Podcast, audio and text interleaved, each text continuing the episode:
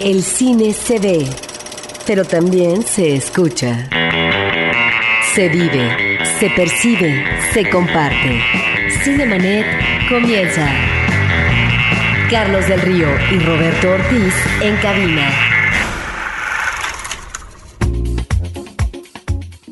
Muy buenos días, estimado público. Nos encontramos de nueva cuenta en este programa de Cinemanet. Estaremos con ustedes hablando de cine, cine y más cine, como suele decir Carlos del Río, el conductor principal de este programa que ahora nos ha abandonado, se fue a Canadá y lo celebramos. Le mandamos uh, un saludo porque está festejando su primer aniversario de boda con Andy en Canadá, con unos amigos entrañables. Y en sustitución, en sustitución de Carlitos del Río, pues me permito decir que el día de hoy nos acompaña en la conducción César Albarrán Torres. Él es egresado de la carrera de comunicación eh, por el Tecnológico de Monterrey. Además realizó estudios eh, de cine en el New York Film Academy y en los últimos años ha colaborado activamente en el medio editorial, escribiendo en diversas revistas nacionales como La Tempestad, una revista especializada en literatura, Cuaderno Salmón, e Istor, además de traducir textos del inglés y francés al español. Actualmente, debemos decir, César Albarrán se dedica a la crítica y cobertura cinematográfica desde la revista Cine Premier, donde se desempeña como coeditor de la versión impresa y editor del portal en Internet. Estamos muy a gustos y muy contentos porque tengamos eh, como compañía a César Albarrán. No, bueno, es un honor para mí compartir este micrófono con ustedes y pues muchísimas gracias por la invitación. Estimado público, ábrenos por teléfono, por favor, pero también, también a nuestro Facebook. Sí, se pueden meter a Facebook en www.facebook.com, diagonal cinemanet, ahí nos pueden poner sus comentarios sobre los estrenos de la semana. Y bueno, nosotros nos vamos con esto. Cartelera. Los estrenos en pantalla grande. Pues comenzamos, ¿qué te parece César? Con Solo quiero caminar, de la cual ya escuchamos algunos uh, comentarios de actores, del productor, del director. Una película de Agustín Díaz Jan, es un director interesante. Sí, es un director bastante interesante. Recordemos que este es el regreso de los personajes de Nadie hablará de nosotras cuando hayamos muerto, protagonizada por Victoria Abril y que tuvo bastante éxito en su estreno hace ya varios años. Y que Agustín Díaz Llanes viene de hacer la película más cara jamás filmada que se habló en español, que fue A la Triste con Vigo Mortensen. Una película que fue muy polémica en su momento. Yo creo que deben serenarse las aguas para poder tal vez hablar de una manera más calmada de esta cinta que eh, no deja de ser importante. Es. Ah, pues el director que después de A la Triste y Sin Noticias de Dios llega con Solo Quiero Caminar, un thriller que de repente nos recuerda a ciertos ah, a ciertos géneros, diría yo. A mí me recordó muchísimo, ahorita lo, platicábamos fuera del aire, al cine de este, a los thrillers de Hong Kong. Estas primeras películas de cineastas como John Woo que tratan generalmente sobre la venganza. Este es de un grupo de mujeres españolas que vienen a vengarse de unos mafiosos mexicanos. Está filmada gran parte de ella en la Ciudad de México y es muy interesante ver un ojo de un director español hacia nuestra ciudad, ¿no? Que se ve como algo un tanto exótico, varios recovecos ahí del, bajo mundo.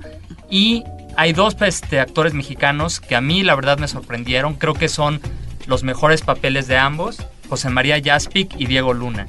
Diego Luna que suele ser tan extrovertido en Milk, que a mí no me gustó para nada su actuación por ser demasiado exagerada. Aquí es muy contenido, tiene un papel que habla muy poco el personaje y dice mucho con la mirada y sobre todo con su, con su lenguaje corporal, ¿no? Además un personaje de sino trágico, un uh, personaje que finalmente es como el bueno de la historia, en estas historias en donde normalmente no hay personajes positivos, pero aparte de, estos dos personajes eh, masculinos a través de esos actores que tú mencionas, hay que considerar el reparto actoral femenino formidable, está una Victoria Abril, ya eh, digamos ajada en años, pero eh, consistente, está Ariadna Gil, está Pilar López de Ayala, y esto me permite también considerar que la película tiene que ver con un universo femenino. Totalmente. Y además, también me recordó, hay varias cintas de venganza con personajes femeninos como Kill Bill de Quentin Tarantino, por ejemplo, ¿no? O sea, como la venganza de una mujer muchas veces es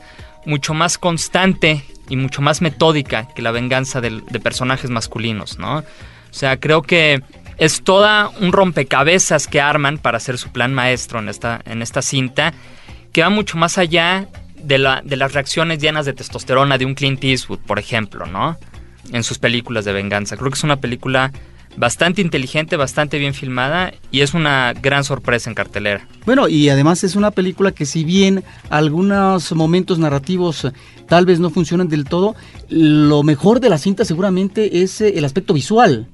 Esto que te recuerda a esas cintas orientales, ahí es donde encontramos tal vez lo mejor de la cinta. Sí, totalmente. Y bueno, también hay otro estreno que es Mi papá y nuestro mundo fantástico. Sí, esta película Imagine That es una película protagonizada por Eddie Murphy, que es un actor que tiene bastante éxito en nuestro país, incluso con sus comedias más simplonas.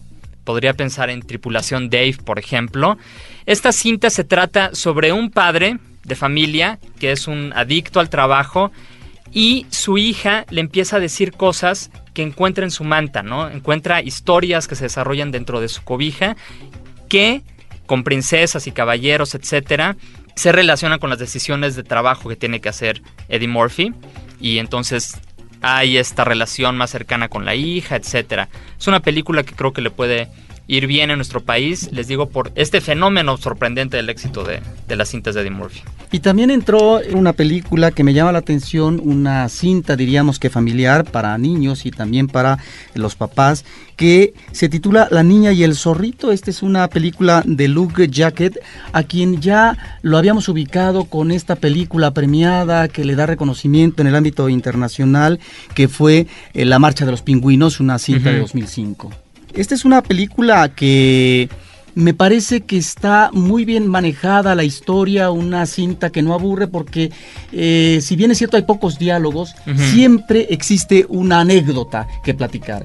¿Y de qué se trata? Es la relación que tiene una niña, una niña solitaria que vive en medio del campo y que tiene esta posibilidad cotidiana de estar eh, yendo al bosque. Eh, la película está ubicada en la parte del este francés, en estos bosques bellísimos, y donde hay una flora, una fauna formidables, de tal forma que comienza a tener un vínculo eh, afectivo, amistoso, diríamos, con un animal. Es pues la relación de un infante con un animal, en donde uno de entrada diría esto es imposible, bueno, pero es más bien el tratamiento a través eh, de la fantasía, cómo podemos ubicar este tipo de eh, manejos, a veces hasta de mensaje que tienen que ver con el comunicarse con el otro, de qué manera logramos diferenciar entre lo que es eh, el manejo de domesticar a un animal o los principios que rectores en la vida humana que uno tiene a través de la vida.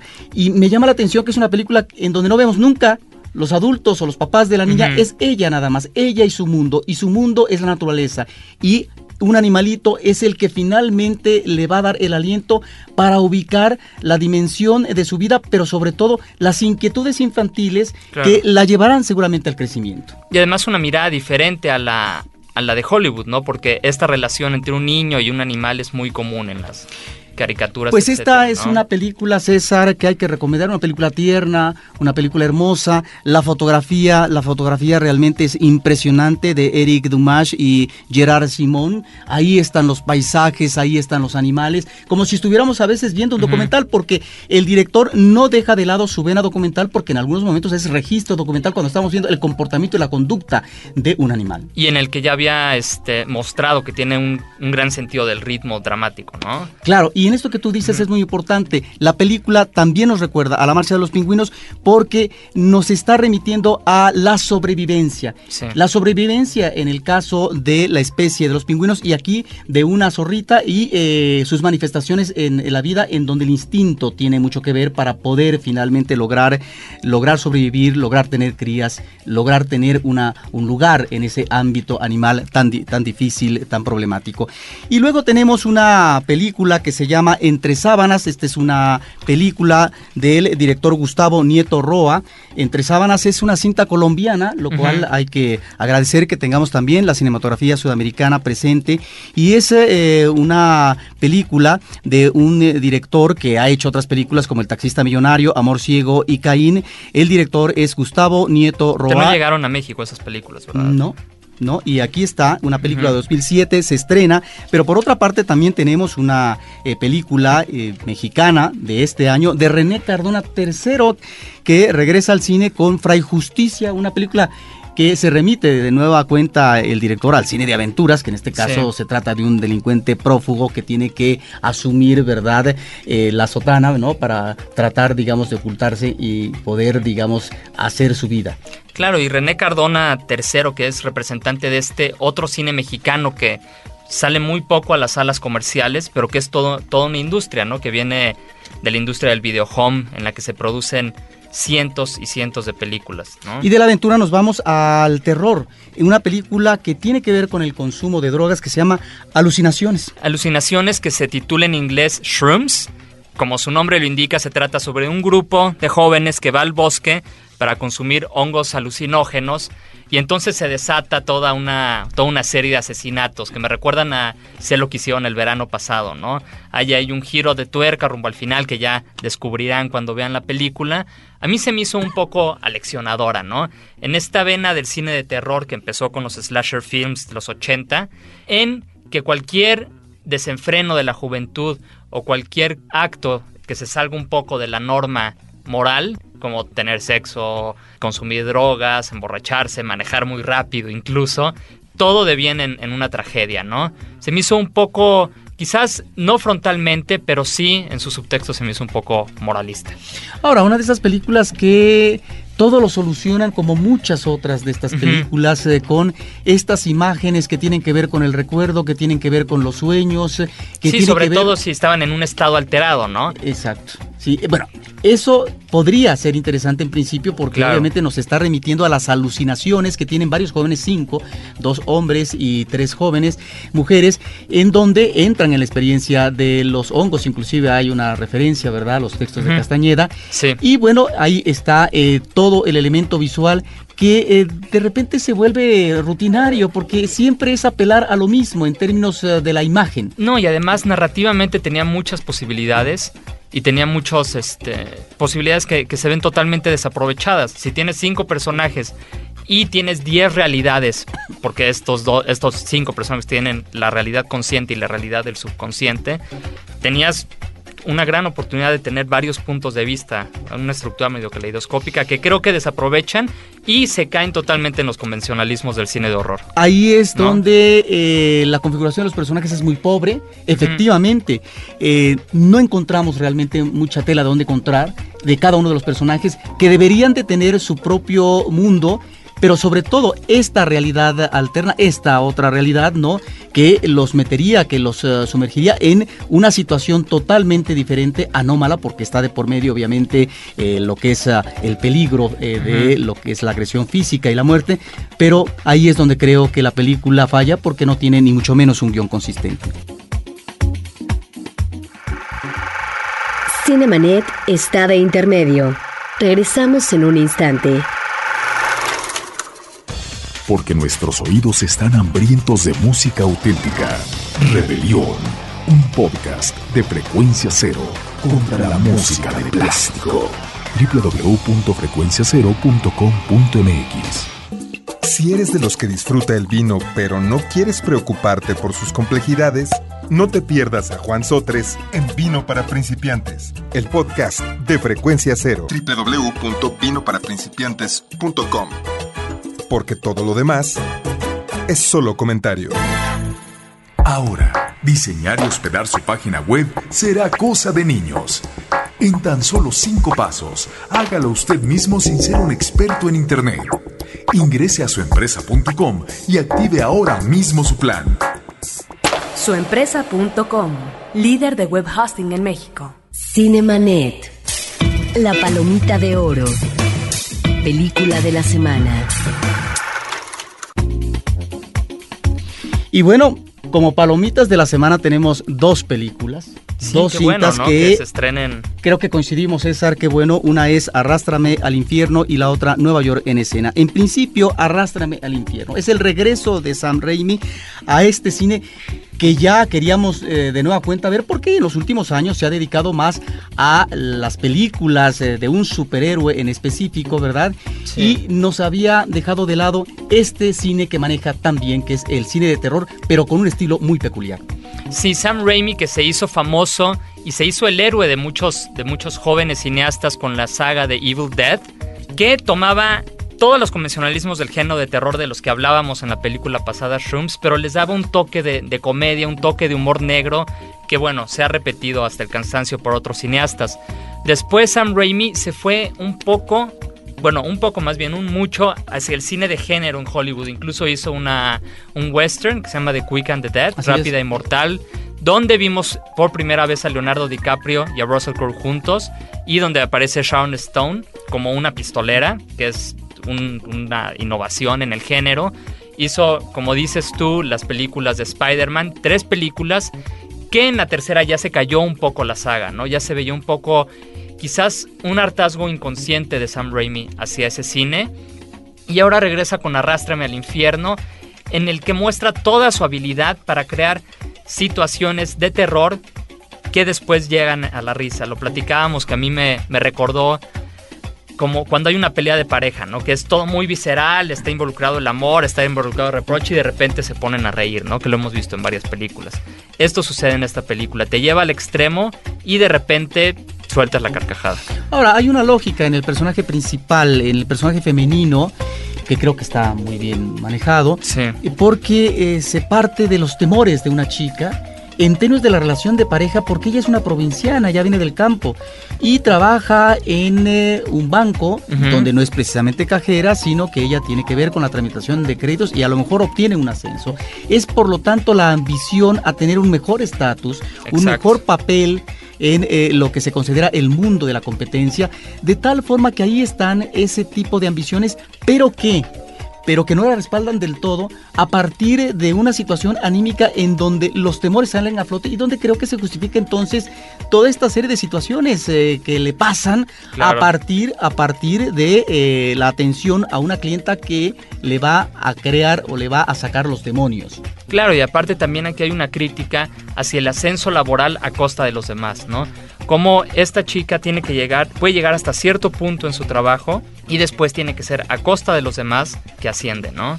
Ahora, es una película que sorprende, como ya lo ha hecho Sam Raimi en sus otras películas eh, de terror, por eh, un manejo extraordinario de la cámara.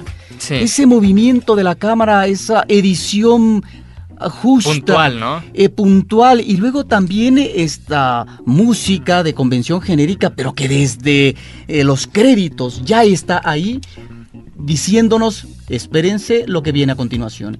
Es un director que no sé si estarás de acuerdo conmigo, en donde al ver tal perfección en la creación del suspenso, pero sobre todo del terror, del terror puro, y luego el resorte de la parodia, de la comicidad, de lo irrisorio, bueno, es finalmente la combinación de ambos elementos que el director ha manejado en su trayectoria. Ahí están sus antecedentes, efectivamente, ahí están sus clásicos del despertar del diablo y esa maravilla que se llamó Darkman. Pero, pero a veces uno quisiera no que, eh, digamos, eh, se fuera totalmente por la parte de la parodia, sino que se quedara con ese terror que maneja a la perfección. Claro, incluso en, nuestra página de Facebook tenemos varios comentarios que dicen que la película es buena, pero como terror es mala, ¿no? Y yo creo que es, que es por esto, o sea, no llega a atemorizarte totalmente por este, por este ingrediente de humor. Y bueno, hay que destacar rápidamente también la inclusión de Adriana Barraza, esta actriz mexicana formada en el ámbito de las telenovelas, que después fue nominada al Oscar por Babel y que aquí hace un papel de medium, medium bruja, bastante afortunado, ¿no? Sí, yo creo que también es una película en donde hay que reconocer el trabajo de tres eh, actrices, ¿no? Que están muy bien, ¿no? Eh, el protagónico principal, el papel de la gitana y en este caso efectivamente de la actriz eh, mexicana que ha tenido ya bastante presencia en el cine de Hollywood. Y además, pensando un poquito rápidamente en esto de las actrices, ¿cómo escapa el convencionalismo de esta chica en apuros en las películas de terror, ¿no? Casi casi eran las películas, los slasher films como los de Viernes 3 eran ver cómo mataban a la protagonista. Y aquí no, aquí quieres ver tú cómo ella logra vencer al- a este demonio y cómo logra llegar a su venganza contra esta mujer gitana, ¿no? Pues ahí está, Arrástrame al infierno, ya no las debía a Sam Raimi que regresara a estos terrenos del terror, ¿eh? del terror jocoso. Es una película que el público se va a divertir y que bueno, si también es adicto a este tipo de imágenes a veces eh, eh, de filiación gore, pues ahí están y muy bien manejadas. El director y en ese sentido a la serie B, ¿no? y las referencias. Es una película en donde no sabemos si estamos en la serie A o en la serie B, a propósito también de que la producción es una producción mediana pero afortunada. Arrástrame al infierno de Sam Raimi. Y finalmente una película que eh, solamente se estrena en cinco salas en la Ciudad de México, así que el público creo tiene que apurarse para verla porque no creo que dure más eh, de una semana. Es una película Que tardó de mucho más en de dos horas, estrenarse, aparte, Que tardó ¿no? de estrenarse porque es eh, una cinta que se llama, bueno, aquí la titularon en México, Nueva York, en escena, que es la ópera prima de Charlie Kaufman. Charlie Kaufman, que es un guionista que vino a revolucionar a los guionistas en Hollywood, ¿no? Creo que hizo un poco, estaba, estaba pensando, hizo un poco lo que hizo Tarantino a inicios de los 90, en los que partió las estructuras temporales. Lo que hizo Charlie Kaufman fue partir las estructuras mentales para, en guiones como Quiere ser John Malkovich, por ejemplo, o El ladrón de orquídeas, o Human Nature, que creo que no tuvo estreno comercial en nuestro país, o esta gran joya que es Eterno Resplandor de una mente sin recuerdos. Platicábamos un poco de que los directores Spike Jones y Michel Gondry, quienes habían dirigido sus, sus libretos, como que se contenían un poco, ¿no? Como que le bajaban un poco el nivel a, a- a los delirios increíbles de Charlie Kaufman y aquí tiene carta abierta para hacer lo que, lo que se le antoje. ¿De qué trata la película? Trata de un ah, director de Buena teatro pregunta. que eh, quiere recrear, quiere poner en escena, son los ensayos de una obra de teatro eh, que puede hacerla, una obra seguramente costosa, porque le dan una beca, de tal manera que puede financiar este proyecto que, pero qué curioso, pasan los años, pasa la vida del personaje de la juventud a la madurez a la vejez y sigue intentando culminar porque pareciera que la película no tiene eh, posibilidad de estrenarse. Exacto. Y es un poco, es, es en lo que ha abordado muchísimo Charlie Kaufman, ¿no? ¿Cuál es la naturaleza de crear? John Malkovich se trataba sobre qué es la naturaleza de, de habitar otro cuerpo, cómo el actor. Era esta pregunta sobre la, sobre la labor histriónica. El ladrón de orquídeas, Adaptation, era sobre la naturaleza del guionista, ¿no? Esta personalidad totalmente dividida que incluso lo hace con dos gemelos sobre qué es qué es el crear qué es el este el meterse tanto en una historia que, que pierdes tu propia personalidad no Aquí es una película... y esta es exactamente o sea cómo cómo representar la vida no esa es, esa es la, la pregunta de base. Y la respuesta es que no nunca sabe no y nunca tiene límite la representación que puedes hacer. Claro, pero es la vida, lo que está planteando el eh, director, guionista, pero es también, no sé si decir el simulacro de la vida, a través del tiempo, porque cuaja o no esta obra de teatro, porque lo que importa es el acto creador que llega finalmente a tener un resultado, en este caso para que el público en un escenario vea, aplaude o reproche tal obra.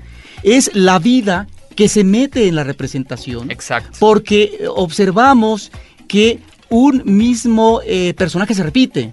Es la vida real, pero que tiene su sustituto o su complemento a través de la obra de teatro. Entonces creo que la película también nos está lanzando una interrogante sobre el paso del tiempo en el ser Claro. humano y qué es lo que el ser humano hace en ese tiempo o deja de hacer. Hasta qué punto somos conscientes de lo que estamos viviendo, lo que estamos haciendo y si realmente ubicamos en el tiempo exacto las vivencias reales que estamos teniendo o se quedan desfasadas porque pareciera que no ubicamos la temporalidad y después se trastoca el tiempo o el tiempo más bien pasa y resulta que no nos reconocemos ni en el pasado ni en el presente. exactamente no y creo que hay que destacar la labor actoral de Philip Seymour Hoffman Espléndido. Cualquier persona que interprete un personaje creado por Charlie Kaufman tiene un reto enorme. Y creo que tanto él, si ya lo habíamos visto muy bien en Capote, creo que aquí va incluso más allá, ¿no? Nicolas Cage, que a mí me parece un actor mediocre, en Adaptation con este personaje doble, logra ir más allá. Jim Carrey, que estaba muy clavado en el género de la comedia, logra su mejor papel dramático en Eterno Resplandor de una mente sin recuerdos, con un personaje creado por Charlie Kaufman y cuáles son sus constantes que escapan a toda lógica. jamás va, un actor que se enfrente a un personaje de ellos, va a ser algo que jamás ha hecho, ¿no? Sí, pues es realmente una película muy recomendable, es una película que en algunos momentos se podría resultar hasta excesiva.